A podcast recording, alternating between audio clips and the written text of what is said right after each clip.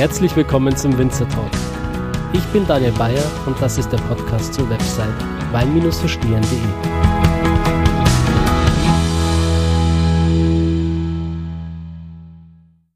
Ja, meine Lieben, herzlich willkommen zu dieser neuen Folge des Winzer Talks. Ist mal wieder eine absolut spontane, völlig ungeplante Folge. Ähm, es gibt für diese Folge kein Skript, keine Vorbereitung, rein gar nichts. Das ist ein spontanes Treffen ähm, von einem jungen Winzler, Winzler, Winzler. von einem jungen Winzer aus der Südsteiermark. Ja, tatsächlich war das eine relativ spontane Aktion. Uh, auf einmal habe ich ein Mikrofon vor dem Gesicht. Na, uh, wir sitzen gerade uh, im Stock Resort, ein super schönes Hotel, und da haben wir gestern eine Veranstaltung gehabt. Also heute in einer Stunde machen wir noch eine Vertikalverkostung, eine super coole Masterclass. Und jetzt haben wir gesagt, machen wir noch einen kleinen Podcast dazwischen. Genau. Also freue ich mich schon drauf, ja. Ja, eigentlich immer, wenn ich in irgendwelchen Hotels unterwegs bin, nehme ich immer mein ganzes Podcast-Equipment mit und denke mir, vielleicht, äh, ja, vielleicht will es das Schicksal oder es fügt sich, dass man sagt, man hat irgendwo noch eine Stunde, es ist ja trotzdem alles ziemlich straff geplant auch kann sich äh, zusammensetzen und einfach ein bisschen äh, plaudern auch, weil gerade wenn man spannende Winzer da hat wie dich, dann wäre es echt ein Jammer, das sich durch die Finger gehen zu lassen. Ja, wir haben ja eigentlich schon uns ein bisschen eingestimmt beim Frühstück. Genau, da hätten gedacht, wir schon ein Mikrofon da hätten wir eigentlich das Mikrofon braucht, genau. Ja, ja. ja. ja vielleicht nochmal kurz zur Info, also wir sind jetzt quasi ähm, im Zillertal in Tirol, es ist Fünf-Sterne-Hotel Stock Resort und die machen einmal im Jahr, letztes Jahr ist leider ausgefallen, aber dieses Jahr findet es wieder statt, äh, diese Wein- und Genusstage wo man eben äh, immer verschiedene äh, Themen hat meistens, also entweder Bordeaux, Toskana oder äh, äh ja, wie jetzt in diesem Fall Südsteiermark. Und dann kann man eben äh, kulinarisch begleitet mit wirklich äh, toller, toller Küche ähm, verschiedene Weine degustieren, Workshops mitmachen, vieles über Wein lernen, sind immer interessante Winzer mit dabei. Und so sind auch schon viele Folgen für diesen Podcast entstanden, tatsächlich, wo ich viele Leute kennengelernt habe. Genau. Ja, cool. Wie lange, wie lange bist du jetzt schon mit dem Stock äh, verbandelt?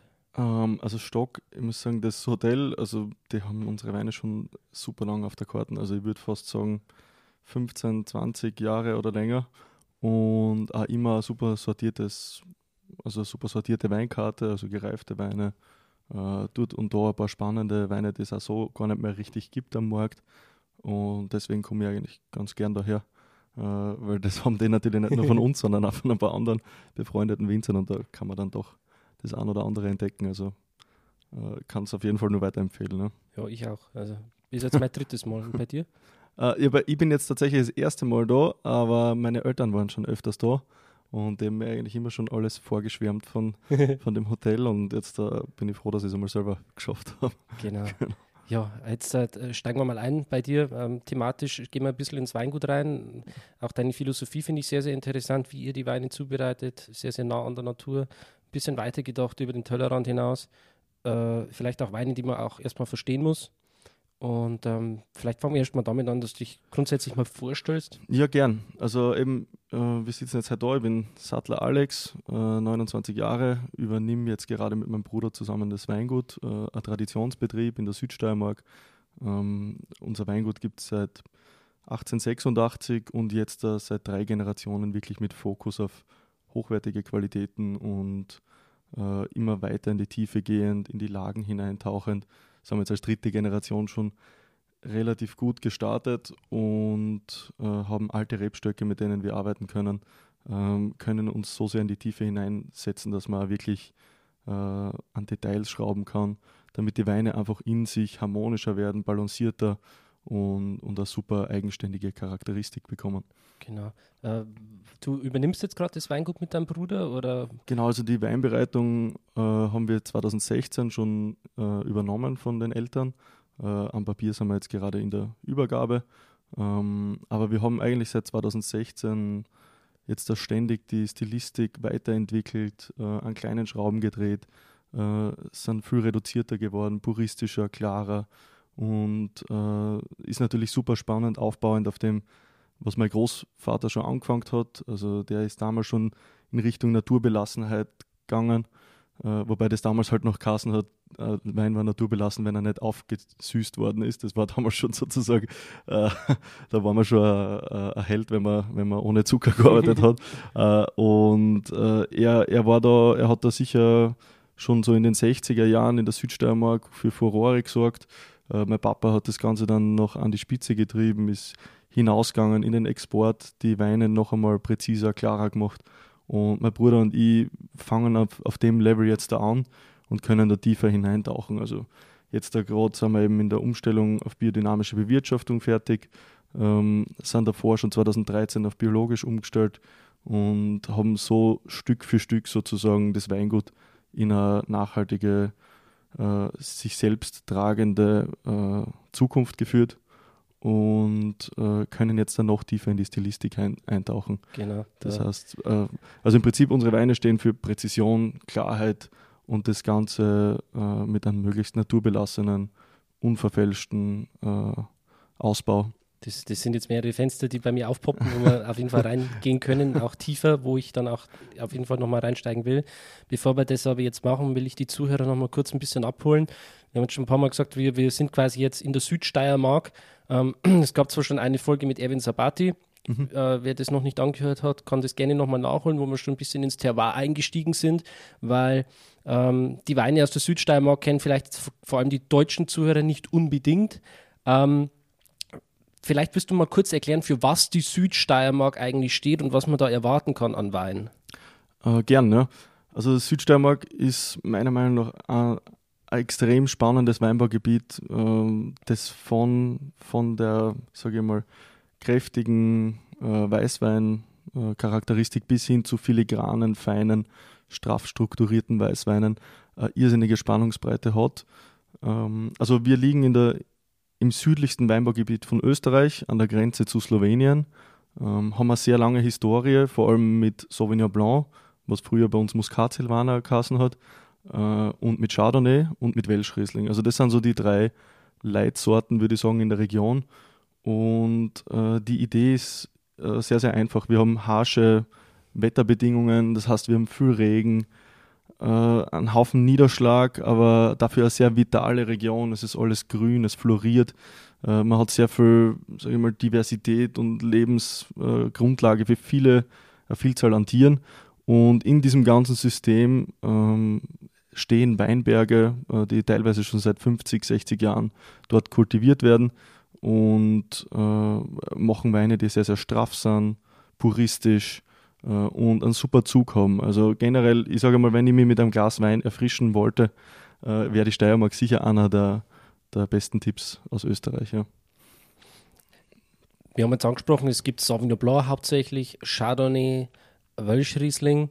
Ähm, vom, vom Typ her, von der Stilistik, muss man jetzt sagen, diese Sauvignon Blancs, die man bei euch bekommt, das sind jetzt nicht diese typisch fruchtigen genau, ja. Bomben, weil man es jetzt in Neuseeland kennt oder mhm. so, oder äh, aus Teilen Deutschlands, sondern die sind schon wirklich Weine auch, ähm, wo man vielleicht erstmal sich damit ein bisschen beschäftigen muss, die ja nicht direkt anschreien, nicht genau. anspringen, genau. sondern die wirklich auch filigran sind, mhm. äh, finessenreich. Genau, also generell, also Sauvignon ist die Hauptsorte bei uns von diesen drei, die ich jetzt gesagt habe.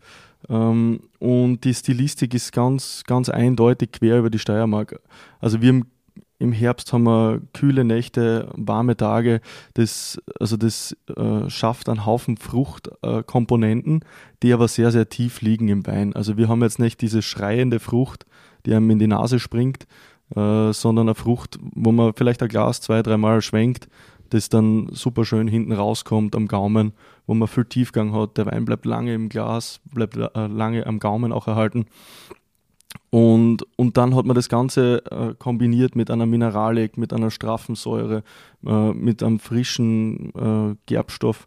Und die, die Textur der Weine ist sehr, sehr stoffig. Das heißt, man hat einen Haufen Wein im Mund äh, mit einer frischen Säure hinten raus. Das heißt, es ist viel da, das aber sehr, sehr straff und, und klar ist. Mhm. Es sind Weine mit sehr viel Struktur. Genau, ja. Weine, die dafür gemacht sind, auch zu reifen, die ein bisschen Zeit brauchen. Genau. Also das ist sicher so das, äh, wie soll man sagen, das typische Element der Südsteiermark. Äh, das sind Sauvignon Blancs, die super reifen Äh, die kann man 10, 15, 20 Jahre äh, reifen in der Flasche und das wird immer balancierter, harmonischer, äh, behaltet eine sehr, sehr tiefe Frische in dem Wein drinnen. Und das ist auch die, dieses eigenständige Charakteristikum der Südsteiermark. Voll. Also, also wer einen Weinkeller hat und sich gern dort oder da eine Flasche mal zurücklegt, äh, ist bei uns ganz gut aufgehoben. Ja. Genau. Ja, und das gleiche gilt auch äh, für ein Chardonnay. Für, genau. die, für die Chardonnays kann man jetzt auch nicht erwarten, irgendwie so äh, äh fette, zugeholzte, äh, ölige Chardonnays zu bekommen, sondern wirklich, würde schon fast den Vergleich aufmachen, so burgundische äh, mhm. Finesse-Stilistik, sehr, sehr genau, gut also, geeignet zu reifen. Ja. ja. also es ist prinzipiell, wenn man Chardonnay jetzt anschaut, oder wie es bei uns in der Steiermark heißt, Morillon, ähm, ist der erste Weg, wenn man die höchsten Qualitäten anschaut, immer Richtung Burgund, äh, weil es eine irrsinnige Frische und Filigranität im Wein hat. Ähm, wir gehen da vielleicht einen Schritt weiter. Wir, wir sind Riesenfans von der Burgund, aber wollen trotzdem, unser, trotzdem unserem Stil treu bleiben und unserer Region, Region treu bleiben. Das heißt, das ist jetzt äh, kein Weinstil im Chardonnay, der richtige Burgund-Kopie ist, sondern es ist wirklich ein eigenständiger, tiefgründiger Weinstil, der aber frische und präzise Elemente hat, wie man es auch in der Burgund finden wird.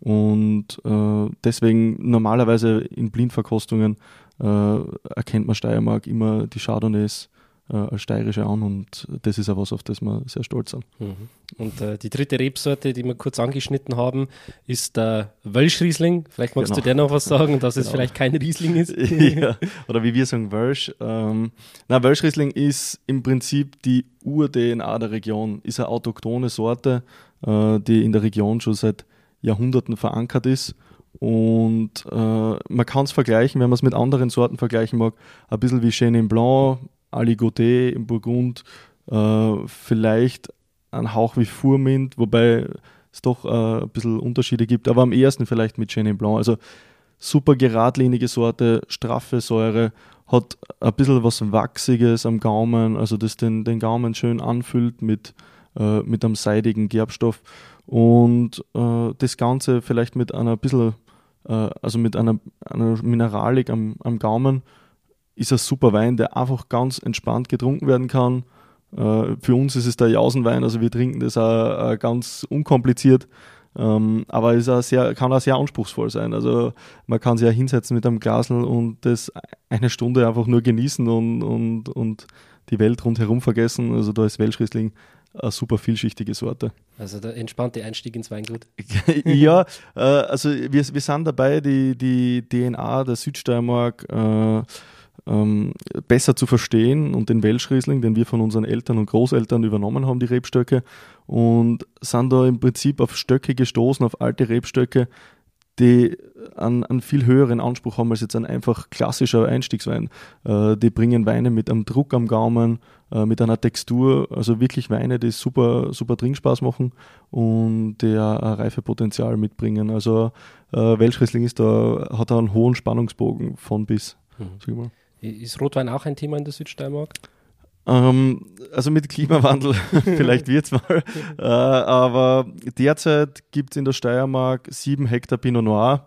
Äh, das haltet sich ein bisschen in Grenzen. Äh, unser Weingut, also wir haben selber ungefähr 0,7 Hektar, also 10 Prozent der, der, steirischen Fläche. Äh, für mich ist es eine Sorte, die ich irrsinnig liebe und schätze und in dem wir wahrscheinlich, in der wir viel zu viel Zeit investieren für das, dass da nur zwei, drei Fässer rauskommen. Aber es ist einfach eine Herzensangelegenheit die extrem Spaß macht. Und steirischer Pinot oder steirischer Rotwein hat was Kühles, ähm, was Feingliedriges und äh, nichts Opulentes, sondern ist wirklich ein zarter, eleganter Rotwein. Hm. Schaumwein ein Thema für euch? Ähm, Schaumwein wäre tatsächlich ein super, äh, also es wäre ein super Gebiet für Schaumwein. Ähm, wir haben uns mit dem Thema noch nicht so auseinandergesetzt, weil wir gesagt haben, wir wollen das, was wir jetzt im Sortiment haben, wirklich noch stärker vertiefen und und die Weine auf die bestmögliche Qualität hinbringen, bevor wir uns da jetzt verzetteln. Und Süßweiner Thema? Äh, Süßwein machen wir sehr, also sehr gute, also haben wir sehr, sehr gute Erfahrungen und sehr gute Ergebnisse. Wir haben tatsächlich auch einen, einen irrsinnigen Markt für Süßwein, vor allem in Amerika und in, in Russland. Ähm, die, die reißen sie direkt um, um steirischen Süßwein. Ähm, und das Spannende, was bei steirischem Süßwein ist, wir haben eine hohe Säure, Das heißt, bei Süßwein hat man immer die Konzentration des Gesamten in der Beere und in dem Fall hat man die Zuckerkonzentration und die Säurekonzentration. Dadurch äh, ist ein Süßwein aus der Steiermark immer frisch und, und ein super Speisenbegleiter zu Käse oder Süßspeisen. Wie wird der bei euch hergestellt? Also wir machen Beeren auslesen, Trockenbeeren auslesen. Ähm, wir haben ja noch jetzt da Trauben draußen hängen. Also wir haben jetzt da, was haben wir heute denn? Mitte November? Mitte November, 15. November oder so. Wir werden nächste Woche dann die Süßweine lesen. Und äh, das heißt, das äh, kriegt der Botrytis die, die Traube äh, am Ende der Reife. Wenn es hochreif ist, kriegt die, die Traube Botrytis. Dann schrumpft es ein, weil die, die Beerenhaut durch die Botrytis porös wird. Und dann hat man wie Rosinen am Stock. Und die Rosinen haben eine Konzentration von allem, was in der Traube drinnen ist. Und äh, machen deswegen super spannende Süßweine. Mhm. Wie geht es dann weiter im Verarbeitungsprozess? Ähm, also Süßwein ist, äh, das wird dann bei uns sehr, sehr schonend und lange gepresst. Also das presst fast einen ganzen Tag bei uns. Und äh, das ist wirklich so äh, fast eine Sisyphus-Arbeit, dass man da aus diesen Rosinen den, den Saft herauskriegt. Äh, wenn der dann draußen ist, dann äh, wird er vergoren. Und dadurch, dass der so hoch konzentriert ist, bleibt die Vergärung irgendwann einmal stehen. Äh, und dann hat man eben den Restzucker im Wein. Bei welchem Alkohol bleibt der stehen?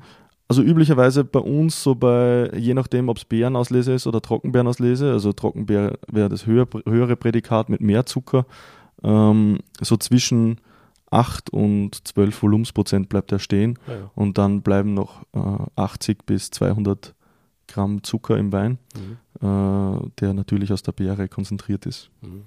Ist natürlich, äh, sind schöne, schöne Weine, die man sich immer weglegen kann. Genau, das haltet er ewig. Also äh, Süßweine aus unserer Region könnte man, ich habe es jetzt noch nie äh, in die Finger gekriegt, aber äh, allein von der Struktur, die der Wein hat, äh, wird es sicher 50, 100 Jahre halten. Äh, das ist praktisch un, unkaputtbar, wie man bei uns ja. Auf jeden Fall. Ja, Alex, ähm, wir haben jetzt vorhin schon gesagt, das ist von den klimatischen Bedingungen her schon so, dass es viel Niederschlag gibt da ähm, Genau. In der Südsteiermark. ja, also so 1200 Millimeter Niederschlag, das ist schon richtig, richtig viel. Also äh, es gibt andere Regionen in Österreich, die sind bei 400 Millimeter. Das heißt, da, da hat man bei uns schon andere Voraussetzung. Was natürlich die Kombination ist, die das Ganze so schwierig macht, bei uns Wein zu machen, ist, weil wir nur am Steilhang arbeiten. Wir haben keine Weingärten in der Ebene. Äh, Es wird alles von Hand bearbeitet. Äh, Das heißt, da steckt ein, irrsinnige, ein irrsinniges Handwerk und eine Idee dahinter. Ähm, Wir also haben während der Lese äh, ca. 60 Mitarbeiter, die nur die Trauben selektieren am Stock. Und äh, bei uns gibt es keine Maschinenlese in der Südsteiermark, in der ganzen Region. Ähm, und, und darauf sind wir auch stolz und da legen wir viel Wert drauf, weil es für unser Kulturgut ist, die Handlese und auch äh, Qualitätsmerkmal. Ist äh, Frost bei euch ein Thema? Äh, Frost ist in tiefen Lagen ein Thema, aber unsere Weingärten sind meistens auf der Spitze von den Hügeln, also ganz oben und da ist Frost jetzt nicht so ein Riesenproblem. Mhm. Gut, jetzt äh, gehen wir nochmal kurz zurück, worauf ich eigentlich hinaus will mit, dem, äh, mit der Feuchtigkeit, mit dem Regen nochmal, ist natürlich auch, dass äh, durch diese Gegebenheiten natürlich der Pilzdruck enorm steigt im Weingarten, Genau. Ja, ja. wo, wo man eigentlich sagt, okay, ähm, es ist unglaublich schwierig, da überhaupt schon mal auf Bio umzustellen. genau. Ja. Weil natürlich die, die Abwehrmittel, mit denen man sich schützen kann gegen zum Beispiel Peronospora und so weiter, ähm, äh, die braucht man dann natürlich. Aber dann Genau. auch zu sagen, okay, man setzt noch einen drauf und, und geht auf Biodynamie. Mhm. Ähm, äh, wie bist du auf die Idee gekommen? Was hat dich da geritten? Nein, es, ist tatsächlich so bei uns, äh, wir sind ein Familienbetrieb und äh, ich kann sehr stolz darauf sein, dass mein, mein Papa auch gerne die Visionen von uns mittragt. Also das ist jetzt kein, kein Streitpunkt oder irgendwas, dass wir da auf biologisch oder biodynamisch umstellen, sondern wir haben uns da über Jahre hingesetzt und haben uns überlegt, wie können wir das machen, äh, weil wir das einfach äh, also wir arbeiten selber auch im Weingarten mit und äh, wir sind wirklich eine Familie, unser ganzer Betrieb, alle Mitarbeiter und da wollen wir im Weingarten auch wirklich das Natürlichste wie möglich sozusagen in der Bearbeitung nehmen und natürlich mit den Wetterbedingungen, mit dem Pilzdruck. Es ist in, der in Österreich wahrscheinlich die härteste Region, um auf biologischen Weinbau umzustellen äh, und auf biodynamisch äh, sowieso. Wobei ich sagen muss, der größte Schritt ähm, von der, den ein Weingut setzen kann, ist eigentlich die Umstellung auf biologisch, organisch, äh, weil da äh, legt man sich einen Haufen äh, Einschränkungen in den Weg. Der Schritt von biologisch-organisch zu biodynamisch, da geht es dann sehr stark darum, noch ein bisschen tiefer einzutauchen, äh, auch die Pflanzenschutzmittel, die im biologischen sind, möglichst zu reduzieren ähm, und Alternativen wie Tees und Präparate äh, einzusetzen.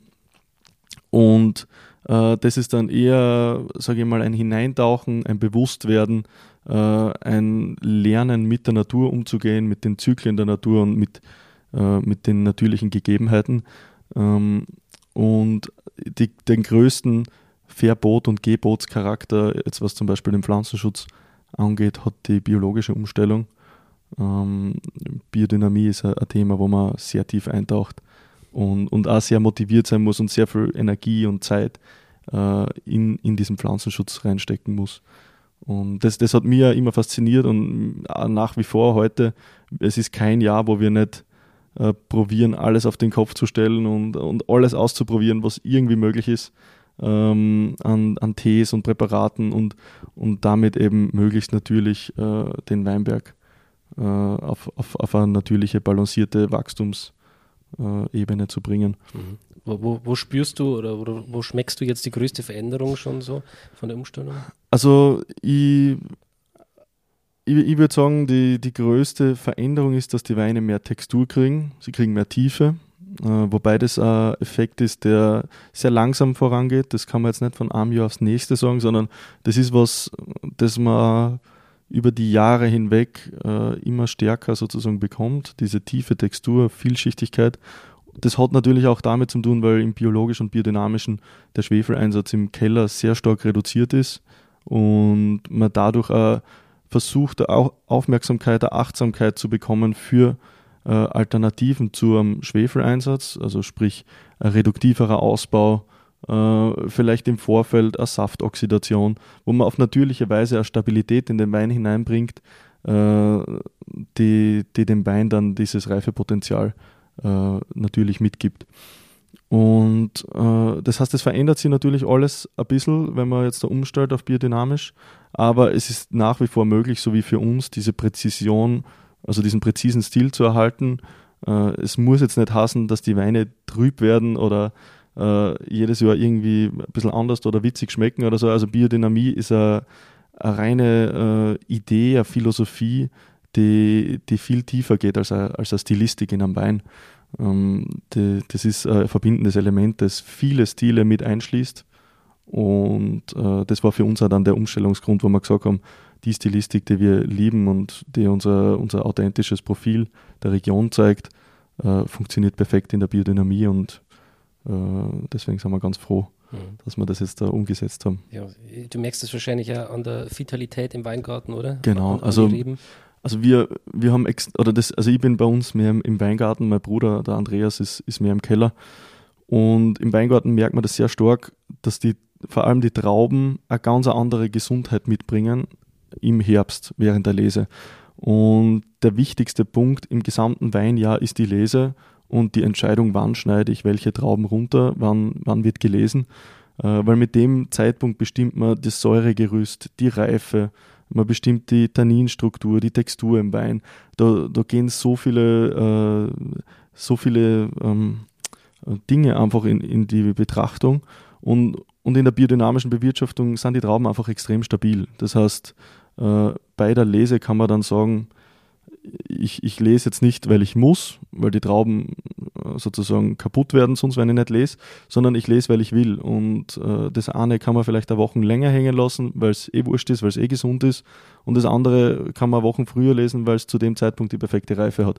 Und wenn man den Anspruch hat, im Keller nicht zu, einzugreifen, also nicht aufzusäuern, äh, keinen Zucker zuzusetzen, wenn man, wenn man das so natürlich wie möglich in die Flasche bringen will, dann ist der Lesezeitpunkt das Wichtigste. Und deswegen äh, ist die Biodynamie auch eine Weiterentwicklung in der Qualität für uns, ähm, die, die für uns auch ein ganz ein wichtiger Schritt war.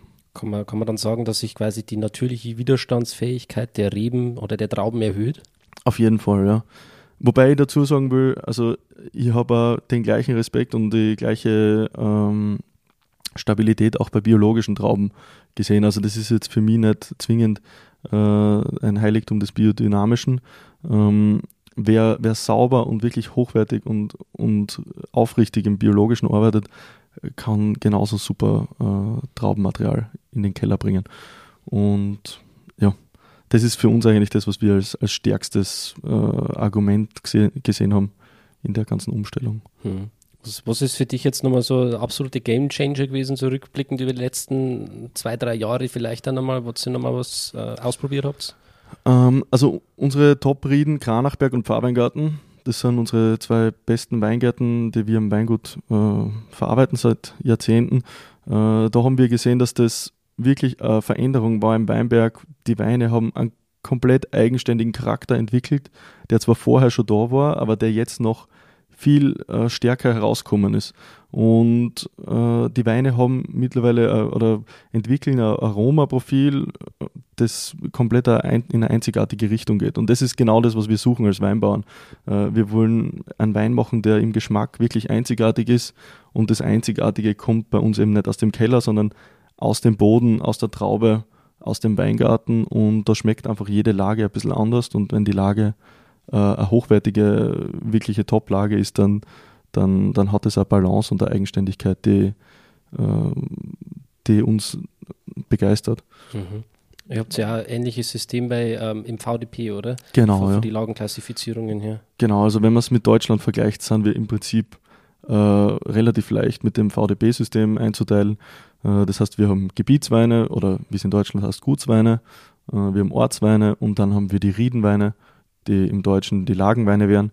Äh, das österreichische Wort Rieden beschreibt eben die Lage. Und da gibt es erste Rieden und große Rieden. Das ist von der SDK, eine, ein Verein ähnlich wie der VDB, klassifiziert und unterteilt noch einmal diese Weingärten in, in die besten äh, Lagen. Und das System haben wir jetzt da, also mit den Ortsweinen schon 2012, 13 umgesetzt bei unserem Betrieb. Und das mit den Lagen äh, leben wir schon seit mehreren Jahrzehnten. Mhm. Wie viele Top-Lagen habt ihr da? Ähm, also wir haben am Weingut eben Kranachberg und Pfarrweingarten. Das sind unsere zwei absoluten Top-Lagen. Und im Kranachberg äh, haben wir noch eine kleine äh, Subriede, die heißt Trinkaus, also ist wirklich der Name von dem Weingarten. Ähm, und das sind so diese drei äh, Weine, die den irrsinnigen Spannungsbogen in der Region für uns darstellen äh, an unseren Weingärten. Das heißt, die sind zwischen 300 Meter Seehöhe und 500 Meter Seehöhe. Äh, komplett unterschiedlich von der Herangehensweise, von der Stilistik.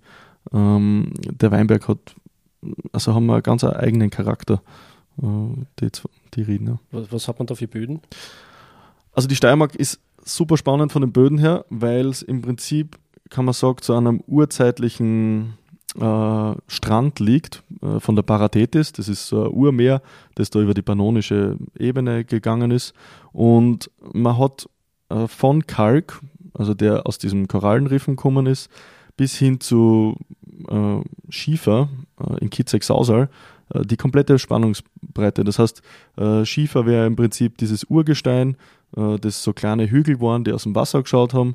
Äh, dann hat man den Kalk, das sozusagen im Brackwasser war, also in diesem warmen, seichten Wasser vom Urmeer. Und dann hat man Sand, also Quarz äh, von, von dem Strand, der dort war. Und teilweise eben so Kieselschotter, der aus den, aus den Hügeln und aus den Inseln äh, herangeschwemmt worden ist. Und also das ist die Besonderheit. Das heißt, Pfarrweingarten zum Beispiel liegt auf 300 Meter Seehöhe, ein reiner Kalkmonolith, also da findet man Muscheln und, äh, und Korallen und alles Mögliche aus dem Meer. Äh, Kranachberg ist so an der Abrisskante zwischen Kalk und Schotter. Ähm, und äh, dann haben wir zum Beispiel noch höher eine Lage Trink, äh, Kapellenweingarten. Das ist ein reiner Schotter aus, den, aus diesen alpinen äh, Flüssen, der herangewaschen worden ist. Und äh, das, das ist natürlich die, die Spannung. Also man hat da auf einer kleinsten Region, das sind vier Ortschaften, fast alle Böden, die irgendwie im Weinbau spannend und interessant sind. Und äh, das merkt man, also das schmeckt man heraus aus den Weingärten. Die werden bei uns alle relativ ähnlich im, Wein, äh, im Keller verarbeitet. Also der größte Unterschied kommt dann wirklich aus, aus dem Boden und aus der Lage. Ja, also idealerweise ja wirklich karge Böden, oder? Extrem karg. Also wir, wir sind so eine hügelige Region, erinnert ein bisschen an die Toskana, wobei die Hügel jetzt steiler wären. Ähm, und die Hügel sind im Prinzip diese kargen Felsformationen, die, die von der Erosion sozusagen übrig geblieben sind. Äh, das heißt, das ganze lockere Material ist weggewaschen über die Jahrtausende und da stehen ein paar Hügel heraus, die sozusagen das karge äh, mineralische Gestein sind. Und da gibt es die unterschiedlichsten Gesteinsformen, eben von Kalk bis Kiesel. Äh, alles, was man sich im Weinbau irgendwie vorstellen kann. Ja, die braucht sie schon bei solchen Niederschlagsmengen, oder? ja, ja nein. also das ist natürlich eine super Herausforderung, weil äh, teilweise haben wir 100% Steigung in einem Weingarten, das ist wie ein, wie ein Hausdach, also 45 Grad. Und wenn es dann 1200 Liter regnet, dann hat man nicht viel Zeit, wo man da mit einem Traktor jetzt hineinfahren könnte. Äh, das begrenzt sie relativ stark. Und, aber auf der anderen Seite sind die Weingärten gegen Süden oft exponiert oder Osten. Das heißt, man kriegt super viel Sonne in einem kühlen Umfeld. Das heißt, eine Textur von der Sonne und eine frische, eine Kühle von dem, von dem kühlen Klima, das wir haben. Und das ist eine einzigartige Zusammensetzung, die die, die Steiermark eben so besonders macht. Stichwort Klimawandel. Wie, wie schaut es da bei euch aus? Spürt ihr den? Macht ihr da euch Gedanken schon darüber oder läuft da schon was? Ja, also Klimawandel, also wir, ich finde natürlich die Situation sehr, äh, wie soll man sagen, äh, also eher schon bald 12 Uhr statt 5 vor 12. Ähm, was, was unsere Region aber betrifft mit dem Klimawandel, sind wir eher auf der begünstigten Seite, äh, weil wir jetzt da Lagen in Seehöhen haben auf 600 Meter, äh, die heute eine ganz andere äh, Textur mit in den Wein bringen, die früher vielleicht eine Spur zu kühl waren und heute eben in diese perfekte Zone hineinfallen. Ähm, das heißt, das hat sich bei uns ein bisschen verändert, dass wir jetzt wärmere Lagen haben, die früher nicht so warm waren äh, und in den höheren Schichten eben Lagen, die auf einmal im perfekten Spektrum liegen. Mhm. Aber dadurch, dass das so vielschichtig ist bei uns, verschiebt sich vielleicht die, der Fokus auf andere Lagen. Ähm, aber die, die richtig großen Lagen, die haben nach wie vor äh, besten Bestand. Genau. genau, also ähnlich wie an der Nahe, wo, man auch den Vorteil hat, dass man jetzt eigentlich im, im Rahmen dessen, dass es immer wärmer wird, äh, neue Top-Lagen erschließen kann, die wirklich auch jetzt erst reif werden. Genau, ja. ja. Auf jeden Fall. Ja. Ist natürlich nicht überall so, dass man da gewinnt. Ja, ja also wenn ich jetzt in einer super warmen Region wäre und auf einmal äh, fallen noch mehr Niederschläge aus oder es wird noch wärmer, dann kann es schon brenzlig werden. Äh, dadurch, dass wir eher auf der kühleren Seite sind und vielleicht schon noch zu kühl waren früher, äh, sind wir jetzt in einem Bereich, wo, man, äh, wo das super funktioniert. Mhm. Aber natürlich bin ich kein, kein, Freund vom Klimawandel, also mir wäre lieber, äh, wir wären nach wie vor eine noch kühlere Region und dafür Dafür gibt es weniger Extreme. Ist eh klar. Ja, äh, wie, bist du geprägt? Also bist du äh, früher auch ein bisschen herumgereist, hast die andere Weinbauregionen angeschaut, dich inspirieren und motivieren lassen? Ja, also ich, mein, ich bin, ich würde mir vielleicht jetzt als wirklich als Weinfreak bezeichnen. Ich trinke jetzt einfach auch privat extrem viel und gern Wein. Ähm, und äh, ich bin auch unabhängig davon, dass ich schon gewusst habe, dass ich in das Weingut einsteigen werde, äh, wollte ich wirklich raus und mir Weingüter anschauen und äh, habe zum Glück ein, super Freundes, einen super Freundeskreis an Winzern, mit dem wir jedes Jahr eine Weinreise machen, wo wir schon in, in Amerika waren, in, in Bordeaux, in, äh, auf Neuseeland, äh, also in Neuseeland und äh, in der Schweiz, was Gott wo, Deutschland, Italien. Äh, also schon sehr viele Gebiete bereist. Ähm, was spannend ist, um verschiedene Techniken, Herangehensweisen kennenzulernen, wobei wir bei uns immer ein bisschen diese äh, Bodenständigkeit suchen. Das heißt, die Steiermark hat ganz spezielle Herangehensweisen, ganz spezielle Voraussetzungen. Äh, das heißt, vieles, was man jetzt international sieht, äh, kann man bei uns jetzt nicht eins zu eins umlegen. Ähm, was aber das Schöne daran ist, also das macht das Ganze noch eigenständiger und noch äh, äh, ja, un, unaustauschbarer, sage ich mal. Was, was trinkst du privat gerne? Äh, ja, ich habe viele, ich hab viele Vorlieben. Na, natürlich Sauvignon Blanc äh, aus allen möglichen Ecken der Steiermark. Äh, trinke ich privat sehr, sehr viel. Es gibt sehr viele hochwertige Betriebe bei uns, die super Qualitäten machen. Äh, von Naturwein bis zu, sage ich mal, klassischen äh, Stilen. Ähm, ich bin sehr vielschichtig. Also ich finde es schade, wenn man dogmatisch ist und sagt, ich trinke nur klassischen Wein oder nur Naturwein. Äh, es hat alles so viele Facetten, man muss halt die, die besten Produzenten finden. Und ich trinke gerne Top-Produzenten aus dem Jura, aber genauso gut äh, klassische Bordeauxer äh, mit ein bisschen Reife. Und äh, ja, also ich bin prinzipiell auf der Suche nach authentischen, guten Wein aus der ganzen Welt. Und ob das jetzt Mazedonien ist oder, oder Österreich oder Deutschland, äh, ist dann nebensächlich. Da geht es mir eher darum, wie denkt der Winzer, ist das, was er macht, ein hochwertiges Handwerk und hat das ein Reifepotenzial und Bestand mhm. in der Zukunft. Wie, wie, siehst du die Rolle der Südsteiermark jetzt in Österreich im Vergleich jetzt auch mit anderen Weinbauregionen? Ähm, also in Österreich ist es sicher die, also die kühlste Region. Äh, deswegen würde ich eher sagen, das sind Weine äh, mit, ähm, also die in der Reife sehr viel, sehr viel Frische mitbringen. Ähm, ja, also es geht sehr in die Tiefe, in die Mineralik, also in die Mineralität. Ähm, und wir sehen die Region, dadurch, dass wir so steile Hänge haben und nur mit der Hand ernten können, äh, haben wir ein gewisses Grundpotenzial äh, an, an hoher Qualität. Also auch wenn man zum kleinen Buschenschenker, also das ist so das typische Gastrokonzept und Weinbauernkonzept, äh, auf jeden Fall einmal anschauen, wenn Sie in der Gegend seid. Ähm, wenn man zu einem kleinen Buschenschenkerbetrieb geht mit zwei, drei Hektar in der Region, kann man trotzdem relativ gute Qualitäten erwarten.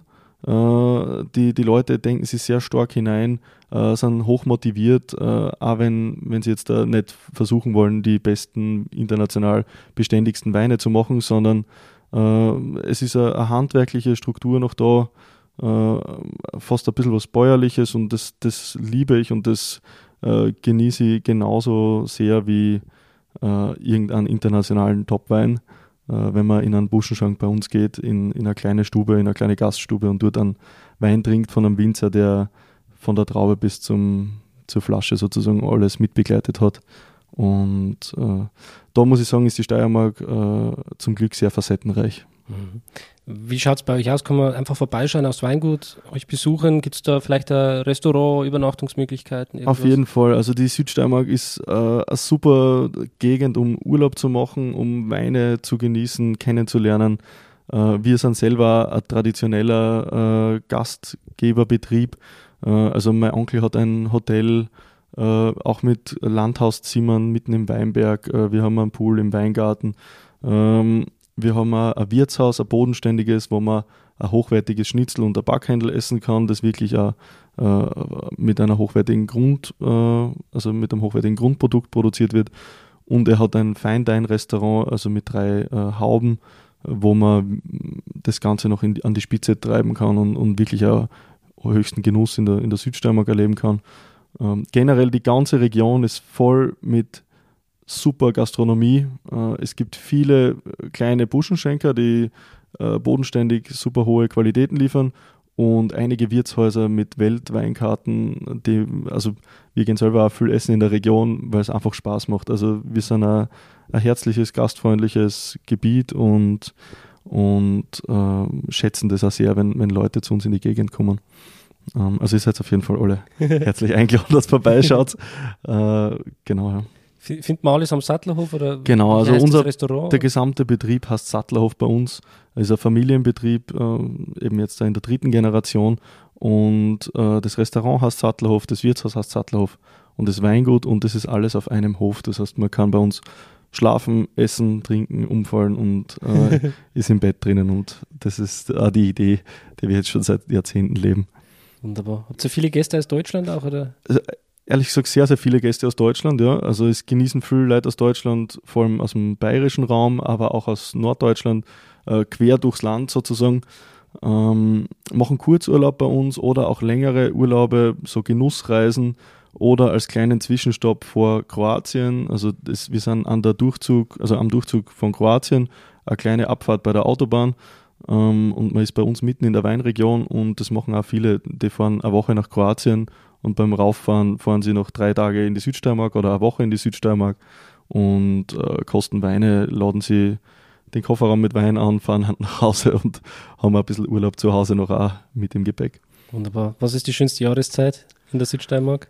Also die schönste Jahreszeit ähm, am meisten los ist im, im Herbst, weil da die, das Laub sich verfärbt und äh, das ist wahrscheinlich die, ich würde sagen, die kitschigste Zeit. Also ist wirklich also Postkarten sozusagen Charakter, wenn man da aus der Tür rausgeht. Äh, ich bin ein riesiger Fan vom, vom Frühjahr und Sommer, weil es ein bisschen ruhiger ist und weil, weil man auch vom Wandern her eine super ruhige Zeit genießen kann und alle Gastronomiebetriebe offen haben. Und äh, was jetzt im Kommen ist, ist die Wintersaison. Äh, wir haben keine Skiregion, aber äh, es ist immer mehr Angebot an Wellness- und Spa-Bereichen in der Region.